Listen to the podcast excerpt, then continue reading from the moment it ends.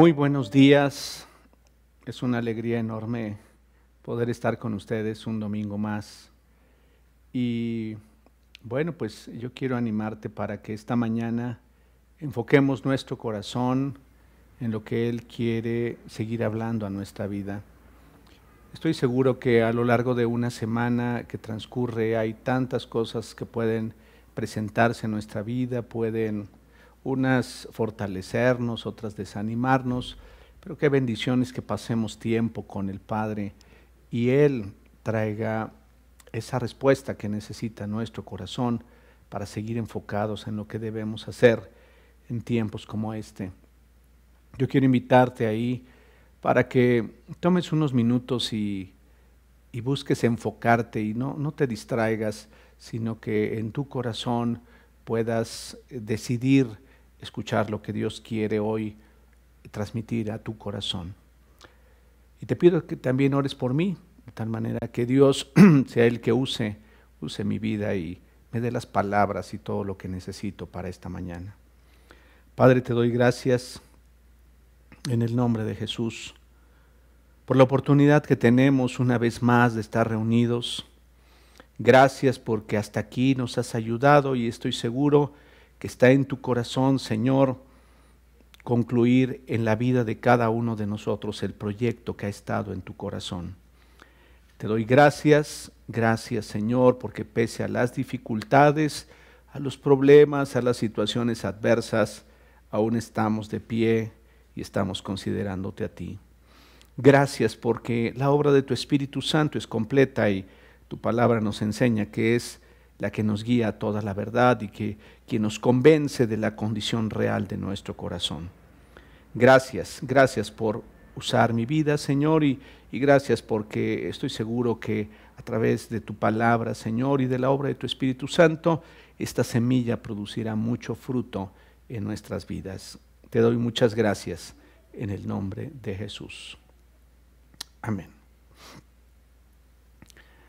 La semana pasada y, bueno, hoy tienes ahí en tus manos o en tus dispositivos eh, un pequeño resumen que deseo con todo mi corazón que, que en los próximos días puedas seguir meditando en él y si puedes imprímelo y haz anotaciones de tal manera que yo espero te sirva a lo largo del tiempo para ir haciendo los ajustes necesarios, ya que como lo mencionaba la vez pasada, hay ocasiones en las que necesitamos redefinir, reubicar nuestros esfuerzos, nuestra energía, todo lo que nosotros somos para seguir adelante. Hablábamos la semana pasada y voy a hacer un rápido resumen de, esto. En la, primera lámina tú vas a encontrar, eh, como, lo, lo, tienes en tus notas, y la pregunta que, que podemos hacernos, ¿cuál es el plan de Dios? Realmente a veces las personas nos preguntamos y sobre todo ya cuando hemos venido al conocimiento de Cristo, nos preguntamos cuál es el plan de Dios para mí, cuál es el, qué es lo que Él espera de mí, qué es lo que debo seguir haciendo y cosas que van, van inquietando nuestro corazón. Es más, de hecho, eh, esa inquietud en el corazón viene eh, desde mucho antes que llegáramos a considerar a Dios en nuestra vida. Y es, ¿para qué estoy aquí? ¿O por qué? ¿Cuál es la razón de de el mantenerme sobre la tierra día a día. Y una de las cosas que podemos eh, llegar a la conclusión al estar estudiando la Biblia este, y que he escuchado de, eh, en ocasiones y que he tenido la oportunidad de ser bendecido con la enseñanza de otros, es que Dios siempre ha tenido un plan maestro, que es algo que decía la semana pasada, un plan maestro en donde nada ha escapado al conocimiento de Él, un plan maestro en el que todo ha sido considerado. Eh, sé que hay dudas que vendrán y te asaltarán como, bueno, pero ¿y este tiempo estaba dentro de los planes de Dios o no? Quiero enfocarme en, en cuanto a la vida de las personas fundamentalmente, ya que muchas circunstancias también son permitidas por Dios, pero otras también son propiciadas por los seres humanos también. Pero quiero enfocarme concretamente en lo que nos corresponde a ti y a mí hacer.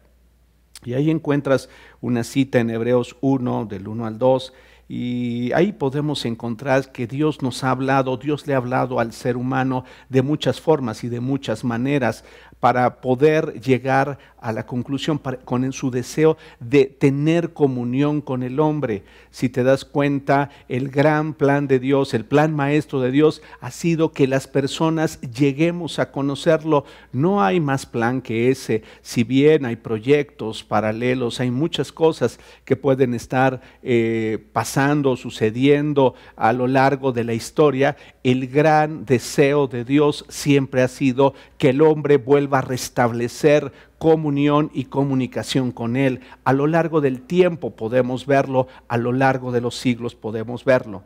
Y, de hecho, eh, podemos constatarlo, y así lo veíamos la semana pasada en Juan 17, 6, te he dado a conocer, eh, te he dado a conocer a los que me diste de este mundo. Siempre fueron tuyos, tú me los diste, y ellos han obedecido tu palabra.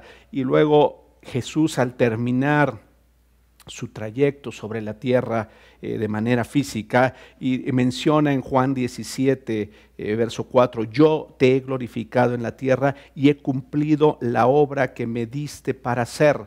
He cumplido la tarea que me diste para hacer. Para Jesús quedó muy claro que el periodo de tiempo que tuvo para moverse sobre la tierra fue el tiempo suficiente eh, no era necesario más tiempo, era el tiempo necesario para que el plan de Dios, el plan maestro de Dios se ejecutara. Y, y simple y sencillamente se reduce a lo siguiente, que el hombre y la mujer pudieran volver a tener comunión con Él. A eso se reduce, que el hombre y la mujer pudiera conocerlo de una manera personal y que al conocerlo de manera personal, eso fuera su inicio para, para compartir, para disfrutar de la vida eterna, como lo encontramos en el Evangelio de Juan. En la segunda lámina tiene que ver con quienes fueron incluidos en ese plan. La semana pasada hablábamos eh, de, muchos hombres y mujeres y quise poner tan solo una pequeña muestra representativa, pero no es que hayan sido todos ni que, ni que sean todos, es más, hay hombres y mujeres incluidos en este plan, hombres y mujeres que vive, o sea, que son contemporáneos, inclusive algunos de ellos tú les has conocido, hombres y mujeres que han trascendido por decisiones que han tomado, líderes espirituales que han, han trascendido por esa encomienda de Dios para que fueran parte de su plan. Y podemos, eh, y yo alcanzo a identificar, o a lo largo de mi vida he podido identificar que inclusive he sido bendecido al conocer a personas a las que Dios ha utilizado de manera específica y que fueron incluidos en ese plan para que el cuerpo de Cristo, para que la iglesia tomara un rumbo y siguiera avanzando en una identificación plena de quién es Dios de tal manera que el hombre fuera librándose, fuera librándose, o se ha ido tenido, o ha tenido que irse librando de solamente convivir y caminar sobre aspectos de religión que ya que vale la pena hacerlo, entre paréntesis, el deseo de Dios y el deseo de Jesucristo nunca fue establecer una nueva religión, sino realmente los esfuerzos estaban encaminados a que el Padre fuera conocido y que su Hijo fuera reconocido también. Ahora, te puse una muestra representativa y yo creo que muchos de los que me escuchan han oído hablar de Abraham, de Noé, de Moisés, de Josué, de David. Cada uno tuvo una parte importante, pero si ves un denominador común en ellos, es que ellos, la vida de ellos, lo que hacían tenía que ver en relación a Dios, en relación a lo que Dios deseaba, en relación a la relación que el hombre y la mujer podría establecer con Dios conforme fuera pasando el tiempo. En tiempos eh, a partir del periodo de, de Jesús encontramos a personas que fueron incluidas como Juan el Bautista, José mismo el carpintero, Sabes, eh, algo que me impresiona es que estaba siendo incluido ese hombre que se convertiría en el mentor de Jesús. Y como podemos ver en las escrituras, Jesús fue reconocido como el hijo del carpintero, porque tenía un oficio, porque ayudó a ese hijo a desarrollarse, porque le ayudó a tener una actividad en la cual ocuparse hasta que llegó el tiempo que era necesario. Están incluidos María, la madre de Jesús, Lidia, la comerciante, que, la cual es narrada en el libro de los Hechos, aún inclusive eh, Saulo de Tarso, que, que tenía su propia perspectiva de la vida, su propio plan en relación a la vida y que de buenas a primeras en un encuentro con Jesús su vida tiene un cambio radical, como seguramente el cambio que han sufrido o hemos sufrido muchos de los que hoy estamos escuchando este mensaje. Y así podríamos enumerar a un sinnúmero de personas. Pero vemos en Jesús concretamente, y hacía un resumen la semana pasada, eh, para, para, él fue establecido que había un proyecto específico, Jesús, dónde nacería, de qué manera nacería, quién sería su mamá, quiénes serían sus hermanos, de qué manera tendría que irse desarrollando. Aún encontramos que hubo un tiempo específico en el que él fue a escuchar Sí, fue a escuchar acerca del Señor y fue a prepararse y, la escritura testifica que Jesús crecía en gracia y en sabiduría para con él y para con los hombres, de tal manera que seguía avanzando seguía avanzando en ese proyecto específico que había sido diseñado para Jesús. Llegó el momento en el que Jesús tuvo que ir para ser bautizado y después fue llevado al desierto. Pero en ese momento para él es claro y contundente que no nada más debía dedicarse a la carpintería, que no nada más tenía para él el Padre una serie de actividades que se tenían que ver con el desarrollo natural de la vida práctica, sino que el Padre tenía para él una encomienda específica que vemos relatada en los evangelios y que en un periodo corto de tiempo, no sé si a ti te sorprende, quizá fueron eh, treinta y tantos meses en los que el Padre le reveló y le mostró con toda precisión qué era lo que él tenía que hacer ya que el Padre tenía un proyecto específico para la vida de Jesús y llega el momento, como lo podemos ver en la Escritura, que Jesús dijo, el Espíritu del Señor está sobre mí por cuanto me ha enviado a predicar buenas nuevas a los necesitados, traer sanidad y restauración, libertad y todo lo que tú y yo vemos en la escritura, traer enseñanza y vemos a Jesús predicando, enseñando y restaurando la salud física de las personas y aún su interior espiritual formando o seleccionando aquel grupo de hombres que tarde o temprano seguirían adelante con el plan maestro de Dios. Ahora, eso fue parte de lo que vimos la semana pasada. Yo quiero animarte para que con toda confianza y con una plena certidumbre de fe creas que el Padre tiene un proyecto específico para ti o que ha diseñado un proyecto específico para ti. Que el día que tú y yo venimos a su conocimiento, el día que tú y yo lo reconocimos, no fue algo que tomó por sorpresa al Padre, sino que en sus planes ya has estado, tú y yo ya hemos estado. Eso lo podemos constatar como, como te lo puse ahí y puse solamente tres versículos que quizá puedan darte un poco de entendimiento y de revelación a tu vida. Sabes, a lo largo de mi vida eh, han pasado muchas cosas como seguramente las han, sucedido en tu vida, unas buenas, otras malas, eh, unas regulares, eh, momentos quizá de confusión, momentos de caos. Y, bueno, pues llegó el día en el que tuve que, que, estar metido en su palabra, entendiendo poco a poco lo que, lo que él quería o tenía como proyecto para mi vida. Y sabes, aún no termino. Déjame decirte entre paréntesis, el proyecto que Dios diseñó para tu vida lo vamos entendiendo gradualmente. Sabes, quisiéramos en ocasiones que ese plan alguien viniera y lo pusiera en un documento y nos lo entregara. Yo te puedo asegurar que ese plan y e, ese proyecto está aquí contenido en su palabra y Él quiere seguirlo revelando a tu vida y a mi vida. Claro, en ocasiones desearíamos que alguien viniera y nos dijera exactamente todo detalle, pero sabes que encuentro en la escritura que ese proyecto específico de Dios para tu vida y para mi vida es algo que vamos identificando conforme va transcurriendo el tiempo. Y vamos a enumerar una serie de puntos ahorita de manera específica, pero quiero que te centres en esto y centres tu atención.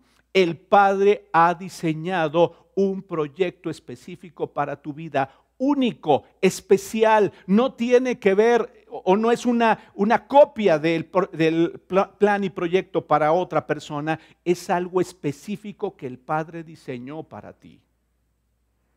Quizá te hagas muchas preguntas que yo estoy seguro el Padre va a contestar en el momento oportuno.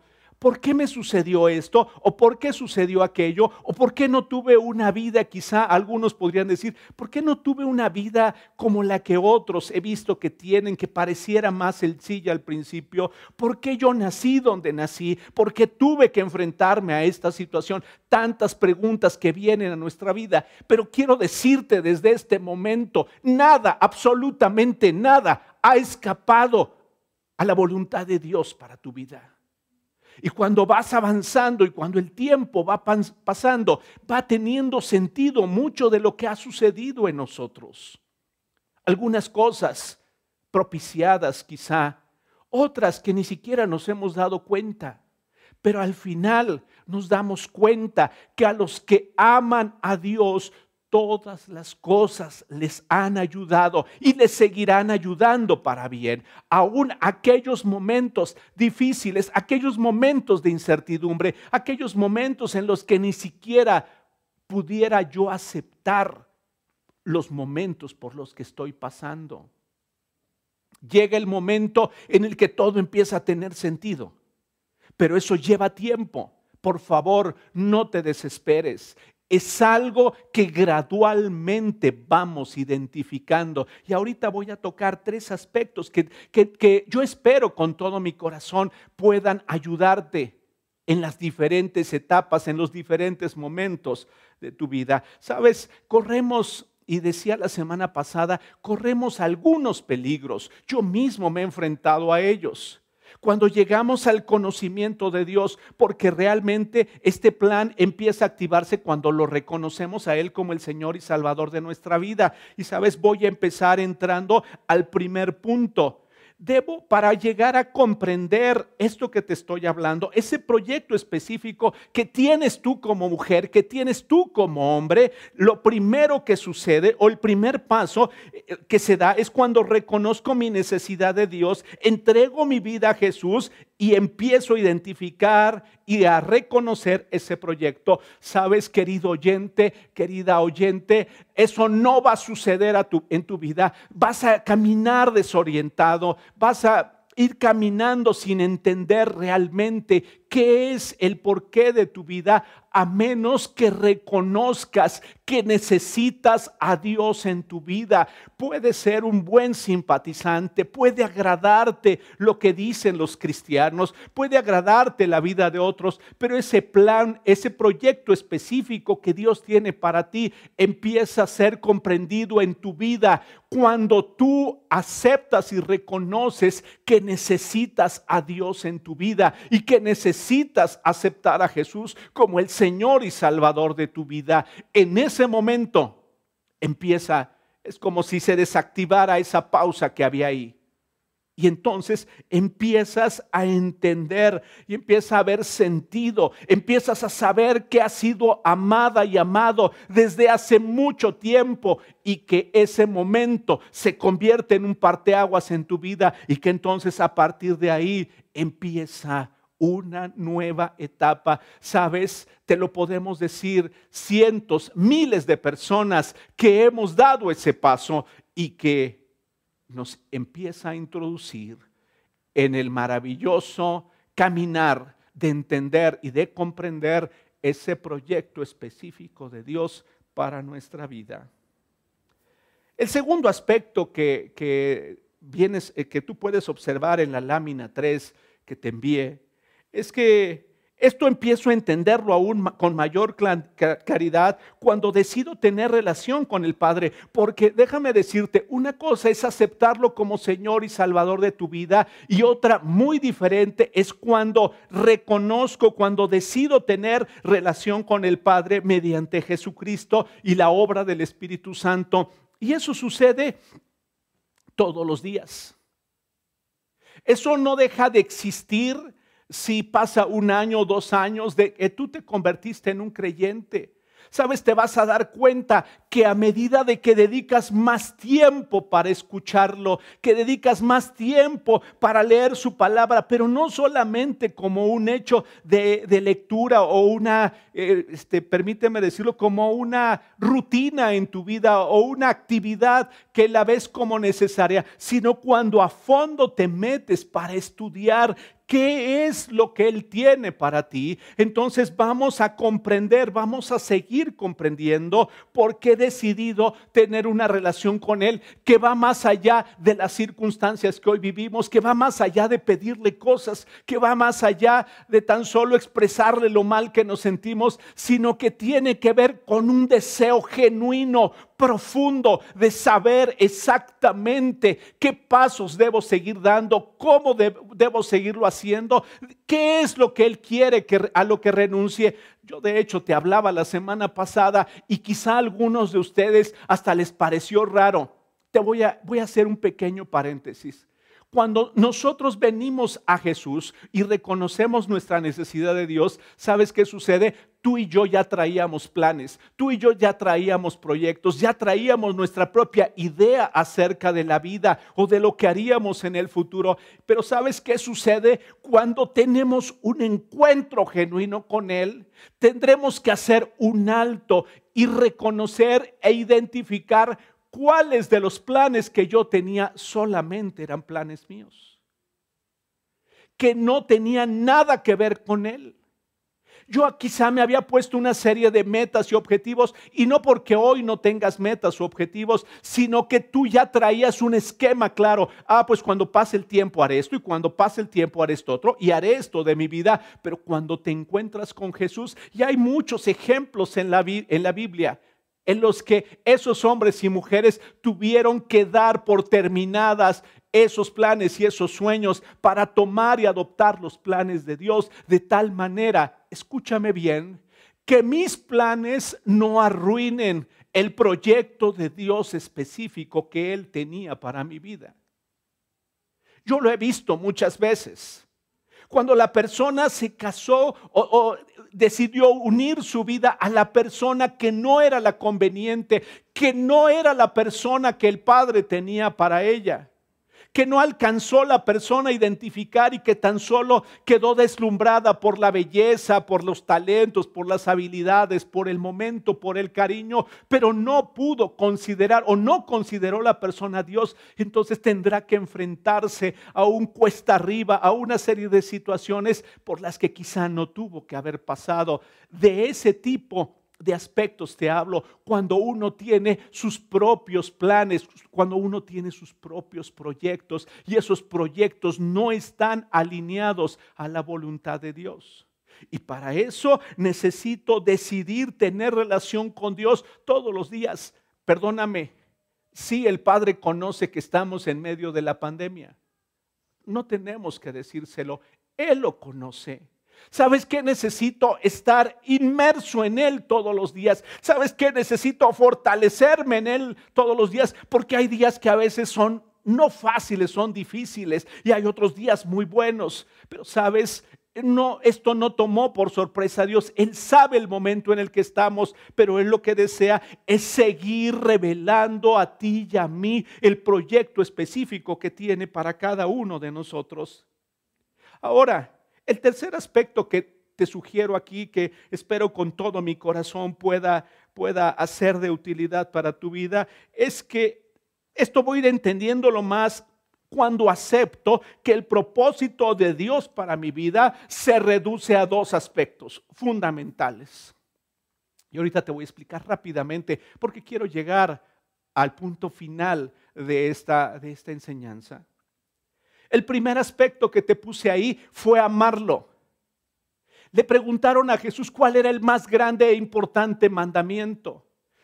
Hay muchas cosas que tú y yo sabemos de la escritura probablemente, o quizás si eres o estás iniciándote, hay muchas cosas que tú vas a encontrar en la Biblia, pero sabes, Jesús cuando le hicieron la pregunta, todo esto lo redujo a un aspecto fundamental y dijo, el primero y más grande mandamiento es amarás al Señor tu Dios por sobre todas las cosas, con toda tu alma, con toda tu mente, con todas tus fuerzas. Ese es el primero y más importante mandamiento. ¿Y sabes cuál es? Que cuando acepto que mi propósito es amarlo por sobre todas las cosas. Sabes, todo lo demás se irá alineando.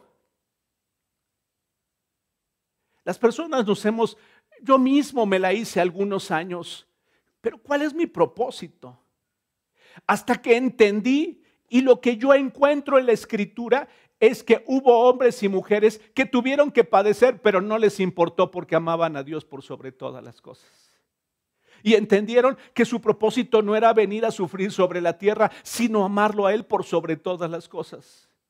Y Pablo dijo, por eso dijo, a los que aman a Dios todas las cosas les ayudan a bien. Pero sabes que me he encontrado, amamos más a nuestros seres queridos, amamos más eh, lo que tenemos, amamos más aún nuestra propia vida. Y Jesús dijo, el que, el que atesora, el que valora demasiado su vida, la va a perder. Porque lo más importante es amar a Dios por sobre todas las cosas y entonces todo lo demás empieza a tener sentido en nuestra vida. La pregunta es, ¿qué es lo que he amado más? ¿O qué es lo que estoy amando más? ¿Sabes qué he encontrado? A veces amamos más nuestra posición. A veces amamos más nuestra salud. A veces amamos más nuestras habilidades y nuestras capacidades. Amamos más a, nuestros hijos o, a los nietos o amamos más a nuestra pareja. ¿Sabes lo que Dios nos pide? Y la razón del por qué estamos sobre la tierra es fundamentalmente para amarlo a Él por sobre todas las cosas. Y luego dijo, y el segundo es semejante, amarás a tu prójimo como a ti mismo. Pero el primer aspecto y fundamental, no lo pierdas de vista nunca en tu vida el propósito fundamental. Hazte esta pregunta, Dios, estoy amando más lo que veo, estoy amando más mi salud, por eso a veces nos angustia tanto la condición física en la que pudiéramos estar, porque amamos eso a veces mucho más o apreciamos mucho más y no que no tenga que ser apreciada nuestra salud, no que no tenga que ser apreciado todo lo que nos rodea. Claro, lo puedes disfrutar, lo puedes abrazar, lo puedes puedes entregar muchas cosas de tu vida, pero que nunca eso sea amado por encima de Dios. Porque nuestro propósito fundamental es amarlo por sobre todas las cosas. Y el segundo aspecto eh, y parte del propósito de Dios para nuestra vida es que Él, el Padre, sea glorificado. ¿Y a qué me refiero con que sea glorificado? Que sea reconocido que lo que las personas puedan ver en tu vida y en mi vida les enfoque y les guíe, no a lo que tú eres, sino a que digan, yo necesito, yo necesito la misma respuesta que Raúl tuvo de Dios, yo necesito los mismos principios que Raúl yo veo que está poniendo en práctica en su vida. Eso, eso, eso es lo que significa que Dios sea reconocido, que Dios sea honrado. Ah, no es ella la persona brillante, sino es Dios actuando en esa persona. Es Dios dándole la inteligencia. Es Dios poniendo ese corazón compasivo en ella. Ahorita me vas a escuchar hablar acerca de los dones. Ah, es Dios el que le da la capacidad para hacer esto, para hacer aquello. Qué bendición, qué bendición es que Dios ha tocado el corazón de esa mujer para ser tan generosa como lo es. No es para que te lo agradezcan a ti y si te lo agradecen, qué bendición, qué bueno. Eso es extraordinario. Pero sabes, no tiene sentido que lo hagamos a menos que las personas puedan ver que es Dios quien lo está haciendo para sus vidas. No tiene sentido.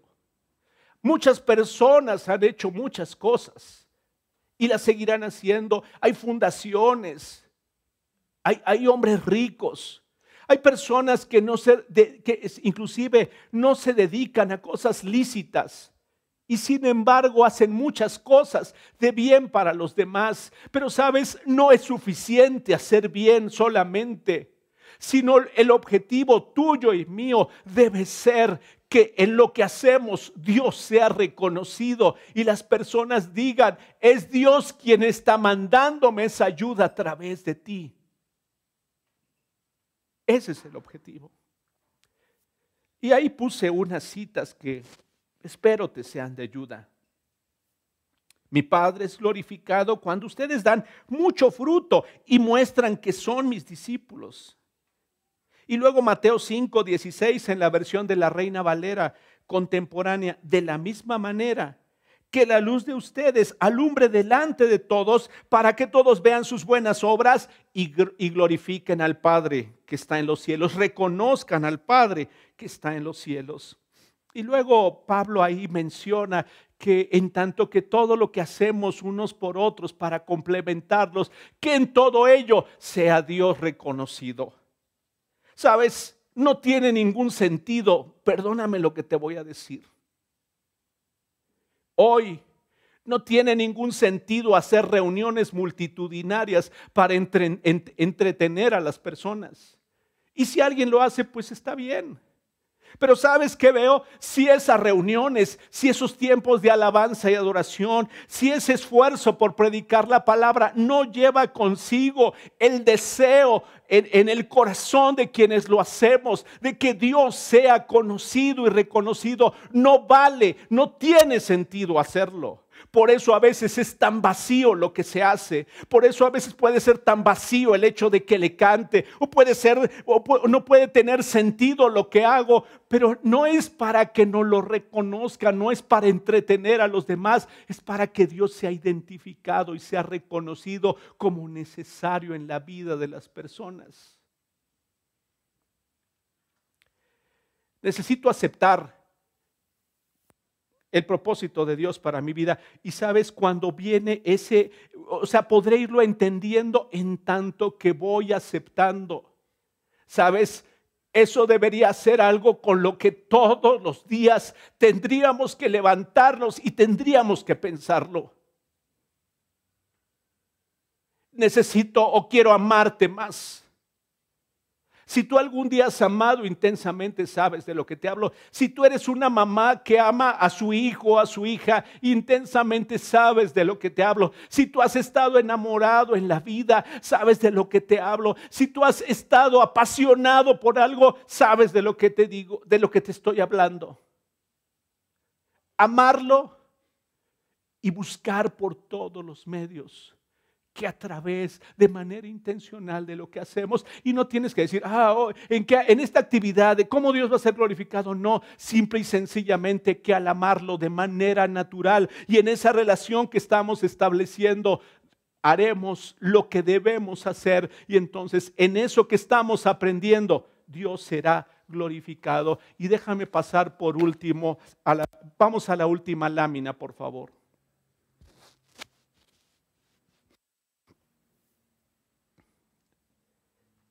Mi función. Le he llamado la, la parte que me toca hacer. ¿Qué es lo que me toca hacer? Dios nos diseñó de manera específica. Te voy a decir algo entre paréntesis. No necesitas copiarle a nadie. No necesitas ser idéntico a otro para que tu vida tenga sentido. Eso me he encontrado a lo largo del tiempo. Si a alguien le funcionó algo, si a alguien resultó exitoso en algo, las personas queremos copiarle. O queremos parecernos a esa persona cuando realmente el modelo lo tenemos en Jesús. Y entonces inclusive vemos que tratamos de hacer lo mismo y, tratamos de estudiar lo mismo y porque o pensamos que necesitamos copiarle a alguien cuando hemos sido diseñados de manera específica. Ahora, ¿qué es lo que necesito hacer? ¿Qué pasos debo dar? ¿Qué pasos debo dar en mi vida? Y aquí te señalé cuatro aspectos muy sencillos que estoy seguro no son nuevos para ti, que seguramente los tienes. Es más, algunos seguramente hasta los podrán definir de una mejor forma. Qué bueno, yo quiero animarte para que medites en ello. ¿Y qué es lo primero que necesito hacer? Tener presente cuatro aspectos que quiero proponerte y espero que te sean de utilidad. Número uno, y es algo que he aprendido a lo largo del tiempo, obedecer a Dios incondicionalmente. Esto significa que hay cosas que quizá me van a gustar de las que Él me esté pidiendo que haga u otras no me van a gustar. Obedecer incondicionalmente a pesar de que en ocasiones en tu relación con Él haya cosas que te pida, a las que tendrás que renunciar. Obedecer incondicionalmente significa Tú dices lo que debo hacer, nada más ayúdame a entenderlo, ayúdame a comprender la forma, cuándo debo hacerlo, cómo debo hacerlo. Por eso tenemos su palabra y por eso tenemos relación con Él. Necesito obedecer a Dios incondicionalmente. Sabes, cada domingo que tú escuchas, tienes la oportunidad para entender algo nuevo, una sola cosa que pudiéramos obedecer. El tema es que a veces transcurren los días, las semanas, los meses, y no me he dado cuenta ni siquiera de qué tendría o en qué tendría que obedecer a Dios. Sabes, vas a ir entendiendo tu función en la medida que tú y yo vayamos o sigamos obedeciendo eso que está frente a nosotros, eso que Él está poniendo frente a nosotros, obedeciendo sus principios y obedeciendo lo que Él nos está hablando específicamente en el momento en el que nos encontramos. El segundo aspecto que te propongo es reconocer a Dios en tus decisiones diarias. Necesito reconocerlo en mis decisiones diarias. ¿Y qué significa reconocerlo? Significa preguntarle a Él, significa estar atento a sus principios. Esta decisión que estoy por tomar está pegada a su principio o está fuera de su principio. Sabes, cuando no sepas qué hacer, por favor, pregúntale a alguien. Pregúntale a aquella persona que tú eh, con quien puedes tener confianza de tal manera que no demos pasos equivocados en nuestra vida y seguro nos vamos a equivocar porque estamos aprendiendo, estamos, estamos caminando hacia el entendimiento de lo que Él quiere realmente de nuestra vida. Pero yo te quiero animar para que reconozcas a Dios en tus caminos y sobre todo cuando hay decisiones trascendentes. ¿Y sabes tú de qué te hablo? Cuando tendrás que cambiarte quizá de empleo o cuando tendrás que tomar alguna decisión en relación a tus hijos o cuando tendrías que cambiarte quizá de algún lugar físicamente para vivir o cuando tendrá que ver con lo que estás haciendo para Dios o cuando tendrá que ver con una situación que tiene que ver con tu esposo, con tu esposa, con tus hijos. Reconoce a Dios en las diferentes decisiones de tu vida. Por favor, no tomes decisiones a la ligera. Reconócelo. Pregúntale.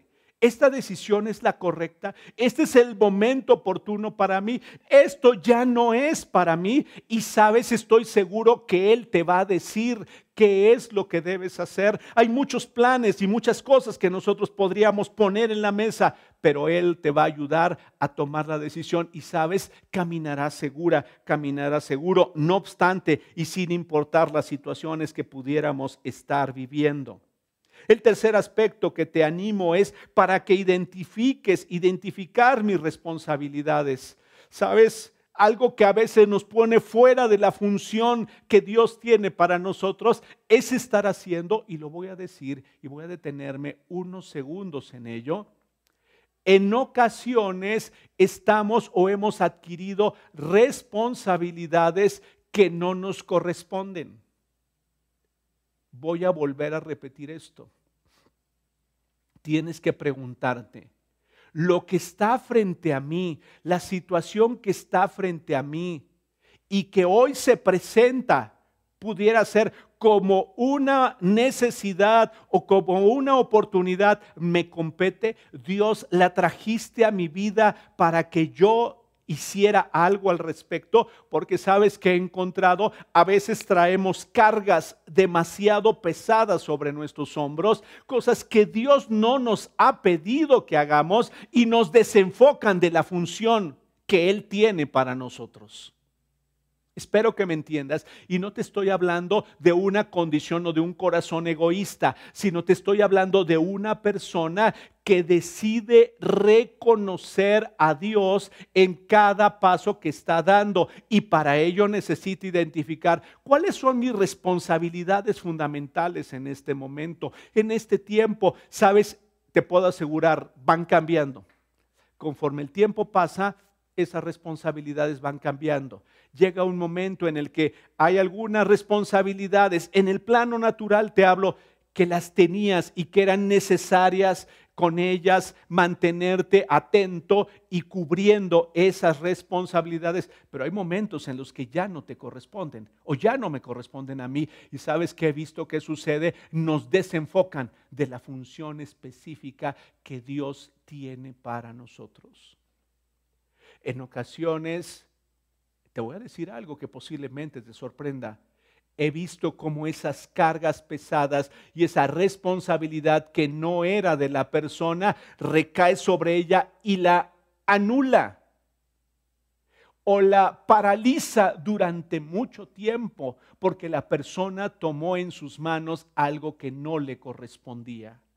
Y eso, eso trae enormes consecuencias a nuestra vida. Por eso es necesario identificar mis responsabilidades. ¿Cuáles son mis responsabilidades en este tiempo? Materiales, emocionales, espirituales. ¿Cuáles son mis responsabilidades?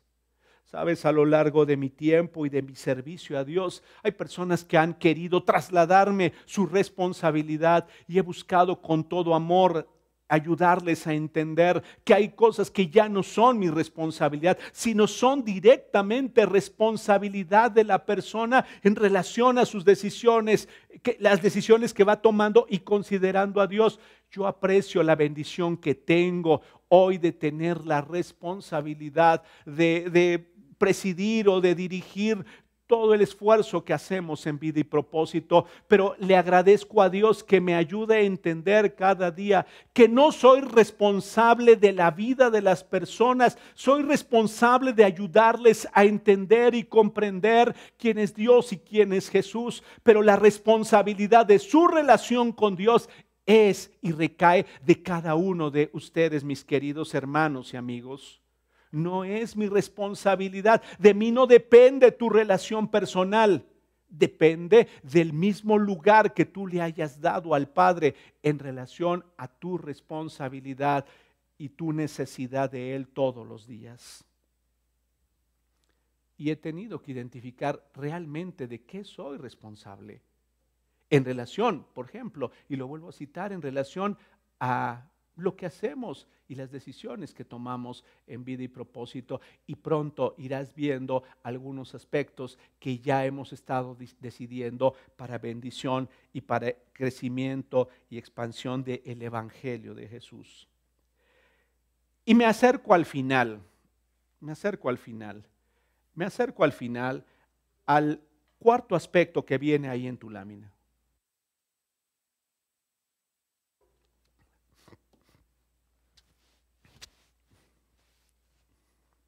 Ya vimos obedecer a Dios incondicionalmente, reconocer a Dios en mis decisiones diarias e identificar mis responsabilidades.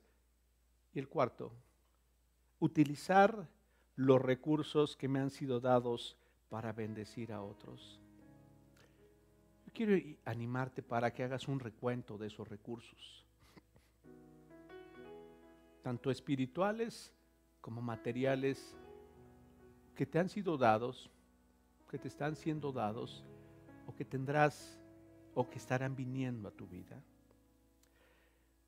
Eh, te puse ahí unas citas, hay, hay, muchas citas y creo que muy pronto tendré que seguir hablando sobre los dones. Hay, hay aspectos de los dones espirituales y de los dones materiales que, que es necesario entender y sobre todo en tiempos como este para nuestra propia vida y para bendición de los demás.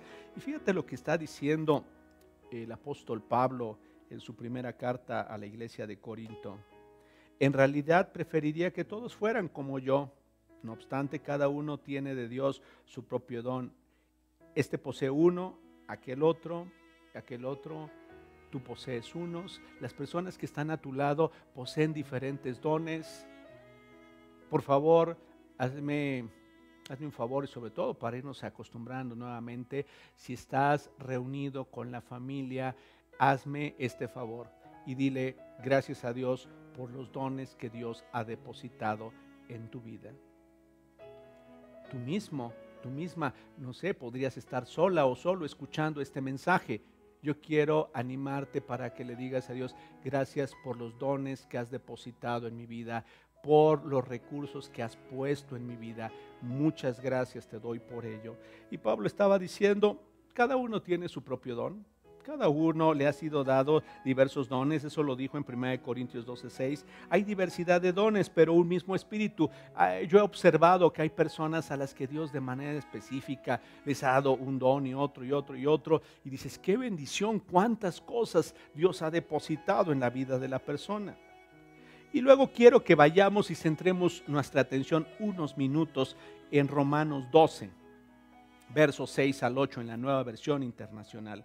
Y lo voy a leer para poder entrar en detalle en esto. Tenemos dones diferentes según la gracia que nos ha dado. Si el don de alguien es el de profecía, que lo use en proporción con su fe. Si es el de prestar un servicio, que lo preste. Si es el de enseñar, que enseñe si es el de animar a otros, que los anime. Si es el de socorrer a los necesitados, que dé con generosidad. Si es el de dirigir, que dirija con esmero.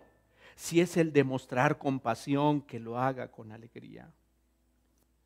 Tú tienes, tú tienes dones específicos que Dios te ha dado. Y sabes, puse aquí y, y, los enumeré. Hemos sido equipados con recursos tanto espirituales como materiales. Por favor, ten presente no está en función de qué tan espectaculares pudieran ser esos dones, esas habilidades. ¿Sabes? No está en función también de cuántos quieran reconocer esos dones. Yo te aseguro que llega el momento en nuestra vida, si hacemos un recuento de nosotros, de, nuestra, de nuestro desempeño, de nuestro caminar a lo largo de la vida, podremos identificar que hay cosas que el Padre, hay habilidades que el Padre ha puesto sobre tu vida, que hay un equipamiento específico que el, el Padre ha puesto sobre nosotros y no que te lo estés imaginando. ¿Sabes? Debemos anhelar los dones espirituales, sí, pero por porque hay detrás un corazón que, se que tiene que ver con lo anterior que ya habíamos hablado, amar a Dios por sobre todas las cosas y que Él sea glorificado a través de nuestra vida. Sabes, una persona pudiera desear que obrar en ella el don para sanar a los enfermos. Pero sabes, no puede ser solamente anhelar el don de sanar a los enfermos, sino detrás debe haber un corazón que desea que Dios sea conocido y que la persona pueda ponerlo al servicio, no para ser reconocida a ella, no porque vio a aquella persona hacerlo, sino porque está en su corazón ser un canal de bendición para otros, porque quizá en su corazón está el deseo de ir a los hospitales y de platicar con las personas, pero sabes que he visto a lo largo de los años que la persona ni siquiera necesita pedirlo. Dios se encarga cuando el corazón está dispuesto para poner y depositar sobre esa persona el recurso necesario para que las personas puedan ser reconocidas, puedan reconocer quién es Dios y quién es Jesús. Si Dios te ha dado el don de servir a otros, por favor sírveles. No compares, no compares el don que tienes con el don que tienen otros. Ese es un grave error. ¿Y a qué tipo de servicio me refiero? Pues a hacer, a comedirte, a ayudar, a, mantenerte servicial. Hay personas que les caracteriza, tienen esa habilidad. Es más, algunas veces hasta las personas he oído decirles, ah, esa persona, y sabes, déjame decirte que es, es una forma de expresarlo.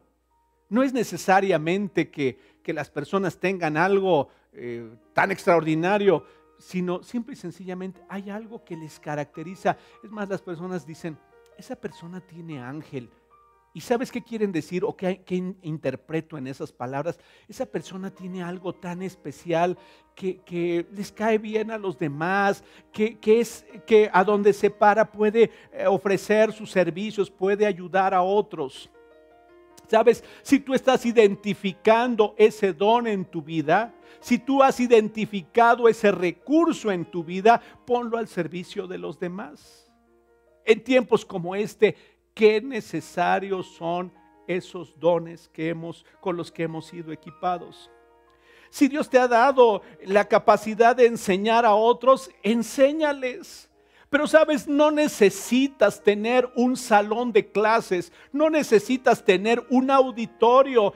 Cada día, en cada instante, sabes, las personas hoy pudiéramos confundirnos pudiéramos confundirnos por los medios digitales que hoy existen. Y sabes, una persona considerar solamente que puede enseñar siempre y cuando tuviera cientos o miles de personas a las cuales enseñarles. Llega el momento en el que eso se da, pero sabes, si tú tienes ese don para enseñar, ¿sabes cómo podrás identificarlo? Cuando estás uno a uno con las demás personas y tu deseo es transmitirles quién es Dios. Y logras explicarles un poco de las vivencias de tu vida. Y, empiezas a explicarles un poco cómo esas vivencias de tu vida se conectan con lo que Dios ya ha dicho. Y entonces identificas que tienes un don, una habilidad para sacar la escritura y empezar a decirle a los demás qué es lo que deben comprender. No tiene que ver con ser y pudiera hacerlo, y qué bendición. Si eres un maestro eh, y, estudiaste pedagogía, qué bendición. Pero sabes, estamos hablando del don que tiene que ver con un deseo de transmitir. A lo mejor eres un maestro teniendo habilidades musicales. Pero tu deseo va a ser enseñarle a otros y si tienes esa habilidad, enseña a otros, por favor, no pierdas esa oportunidad. Pero sabes, cuando llegue el momento que Dios sea glorificado a través de tu vida, porque recibiste un don que estás poniendo al servicio de los demás. Y cuando, si tú eres una persona que canta o que toca, reconoce a Dios en eso que estás haciendo y que siempre tu deseo sea Dios, que a través de lo que hago tú puedas ser conocido, para que cumpla con la función, para que cumpla con lo que me toca hacer en ese plan que diseñaste. Que las personas cuando lo vean, tú puedas ser reconocido. Hace unos días falleció un hombre que con el que viajé muchas veces, el doctor Pablo Castro y hicimos algunos viajes misioneros. ¿Sabes qué me bendecía mucho de él? Que atendía con tanto cuidado a los pacientes cuando íbamos en las brigadas. Me tocó ver cómo atendía a las personas con tanto cariño. Un médico de profesión pero que decidió poner sus habilidades y sus talentos al servicio de los demás. Y le, llamaba yo, Pablo, eh, tendrás tiempo de que vayamos eh, a esto, a aquello, déjame organizarme en el trabajo, Raúl. Inclusive estuvimos creo que más de una semana en las Islas Marías compartiendo el mensaje de Jesús y el doctor Pablo Castro con una querida amiga, Marcela Castillo, estuvimos ahí durante una semana, ella atendiendo en la parte dental, eh, el doctor Pablo Castro atendiendo de acuerdo a su profesión, pero ¿sabes qué me impresionaba de ellos al verles? Es con qué amor bendecían a las personas a través de su trabajo. Y te puedo asegurar, seguramente Oliver, si me está viendo, recordará Daniel va a recordarlo, Eugenia va a recordarlo con tanto cuidado que ellos lo hacían. Pero no solo eso, me tocó vivir una experiencia extraordinaria con el doctor Pablo Castro. Estábamos en Mazatlán, en un viaje misionero, y nos llevaron aparentemente por error a la celda de máxima seguridad donde están los presos que tienen cadena perpetua y aún personas desquiciadas y personas ya con un trastorno mental tremendo en sus, en sus mentes y en sus vidas, viviendo en una condición terrible, terrible, terrible. Yo al recordarlo tan solo mi corazón se estremece. Pero ¿sabes por qué te hablo de los dones? Llegamos a ese lugar y le dije al doctor Pablo Castro, ¿podrías tocar algo, Pablo? Y me dijo, sí. Y él tocó un canto eh, en donde la letra decía, mi amor te doy a ti. Es amor que el mundo no da. Es amor que el mundo no entiende. Es para ti. Recíbelo. Y hablaba de la paz de Dios. ¿Sabes qué sucedió ese día? Todo ese lugar, eh, si lo crees, qué bueno, porque deseo que Dios sea glorificado. Y si te parece que esto pudiera ser una fantasía, la verdad, discúlpame, no, no, no, eso no me preocupa. Pero ese lugar se llenó con una atmósfera tan especial que los presos que estaban ahí empezaron a llorar al igual que todos nosotros. Y estuvimos cantando como por dos minutos o tres minutos. Y mientras cantábamos, todos levantábamos nuestras manos y, y los presos también. Y lloraban al escuchar esas notas tocadas por ese instrumento.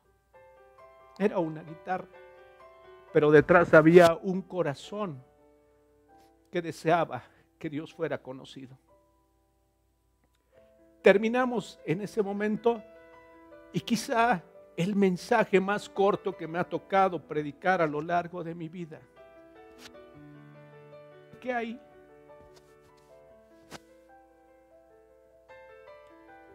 Cuando salí de ese lugar, salí profundamente quebrantado. Porque no me explicaba Quizás si me hubieran preguntado a mí, yo nunca, quizá no hubiera aceptado entrar a ese lugar y menos con el equipo de mujeres y, y éramos dos hombres los que estábamos ahí en ese lugar. Pero tuve la bendición de compartir ese mensaje. Creo que fueron tres o cuatro minutos los que pude compartir el mensaje de Jesús. Y tuve la bendición de ver a un buen número de hombres entregar su vida a Jesús. El único deseo es que Dios sea conocido. Si tú tienes recursos, si tú tienes la capacidad para animar a otros, anímalos. ¿Cuánta falta hace en estos días animar a otros? ¿Cuánta falta hace ya no hablar de desesperanza ni de tragedia, sino de animar a otros para salir adelante juntos?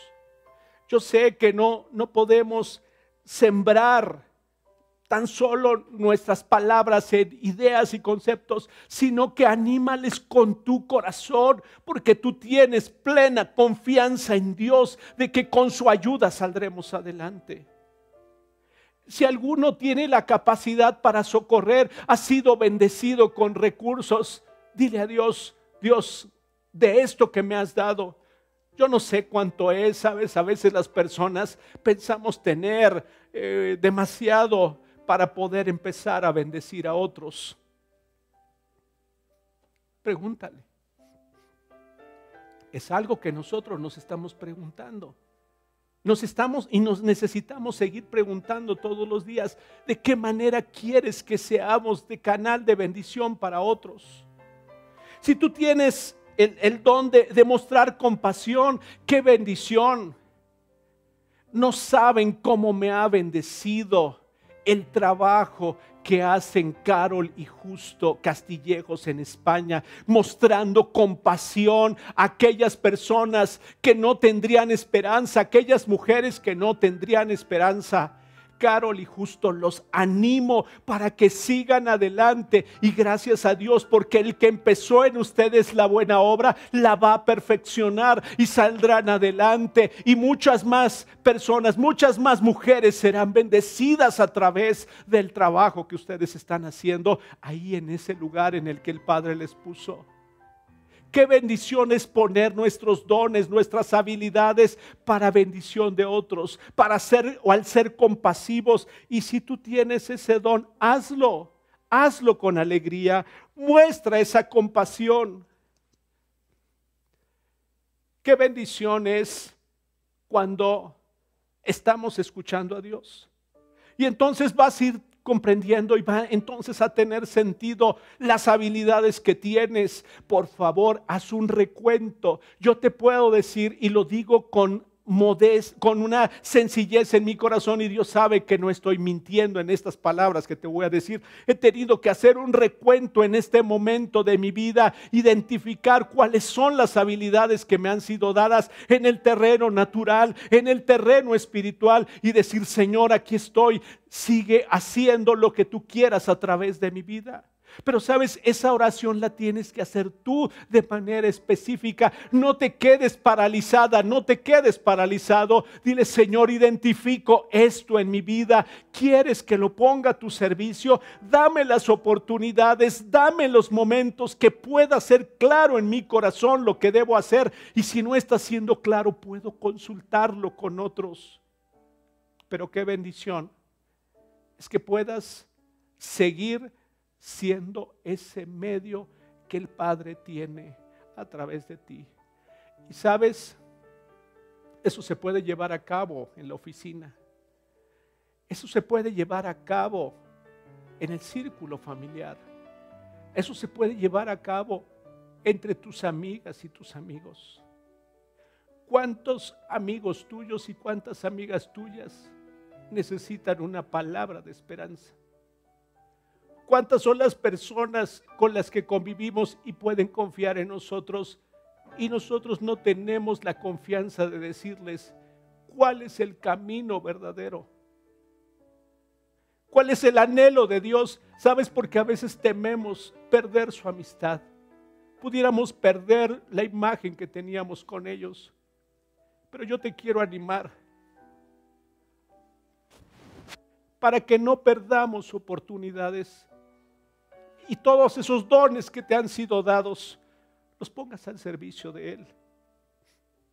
Son tiempos no fáciles. Hoy las personas pueden estar, mañana pueden ya no estar. Hoy con las personas que convivías pudieran estar, mañana terminar sus días. La vida está en Dios, no está en nosotros. Aprovechemos bien el tiempo. En este momento se encuentra hospitalizado un gran amigo. Y hace unos días tuve la oportunidad de estar en contacto con él por medio de, del, del teléfono celular. Y le mandé una de las conferencias que he compartido en estos domingos. Y tengo el plan y le pido a Dios que me dé la oportunidad en cuanto este querido amigo regrese a la actividad que así confío en Dios que pueda hacer. Platicaré con Él de muchos aspectos porque he identificado que ha llegado el tiempo de poder hacerlo.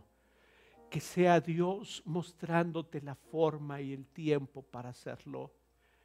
Y ten presente, no eres un accidente. No eres obra de las circunstancias. No has tenido o no has vivido lo que has vivido por casualidad. Dios diseñó un proyecto específico para ti como hija, como hija de Él, muy amada de Él, y como hijo muy amado de Él. Y todo empieza a tener sentido cuando Él es tomado en cuenta y reconocido en cada área de nuestra vida. Te animo, te animo para que sigas adelante para que no te des por vencida, para que no te des por vencido. Y con esto concluyo, me bendijo tanto que el doctor Pablo Castro todavía hace una semana y fracción, todavía estuviera predicando el Evangelio porque así terminó sus días predicando también el Evangelio y glorificando a Dios a través de su vida y mostrando en él los dones que le habían sido dados. Yo te quiero pedir que hagamos juntos una oración y yo espero que esto que he compartido contigo puedas reflexionarlo en los próximos días, si no es en los próximos meses o en los próximos años, mientras aún tengamos vida sobre la tierra. Padre, te doy gracias por cada persona, por cada uno de tus hijos y de tus hijas. Revela a sus corazones cuánto amor nos has tenido. Revela a nuestros corazones cuántas oportunidades nos has dado. Revela a nuestros corazones la firme intención tuya de que seamos ese medio para bendecir a otros. Pero no solamente para darles recursos o darles una charla o tenderles la mano en algo o escucharles dándoles nuestro tiempo o aún dándoles o invitándoles a comer, sino realmente que en todo lo que hacemos puedan reconocerte a ti.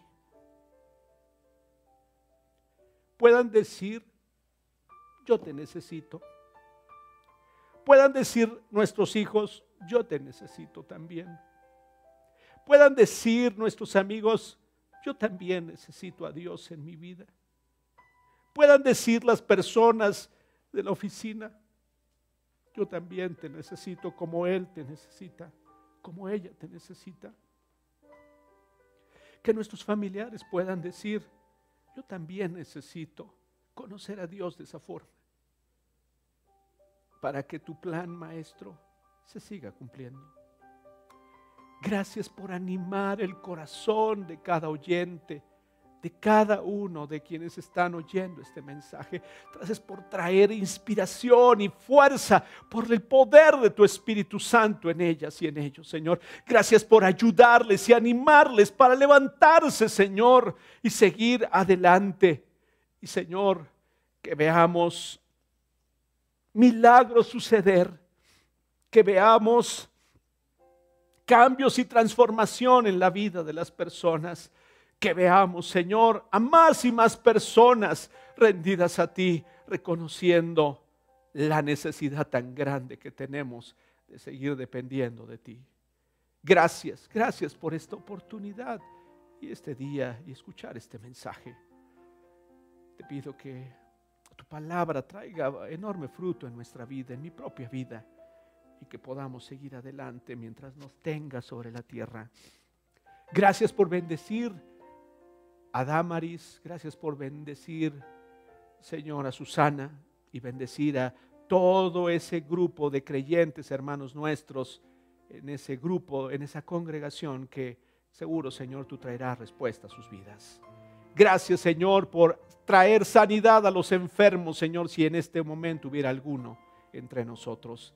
Y gracias, Señor, por tu Espíritu hablando a nuestros corazones cada día. Te bendecimos y te damos muchas gracias. Que tengan un extraordinario domingo y ya estamos muy cerca de encontrarnos uno de estos domingos ya de manera presencial. Muy pronto les mandaré un mensaje para que estemos enterados de los tiempos. Y bueno, pues les, mando, les envío un enorme abrazo y mi mejor deseo para que este inicio de semana sea extraordinario. Muy buenas tardes.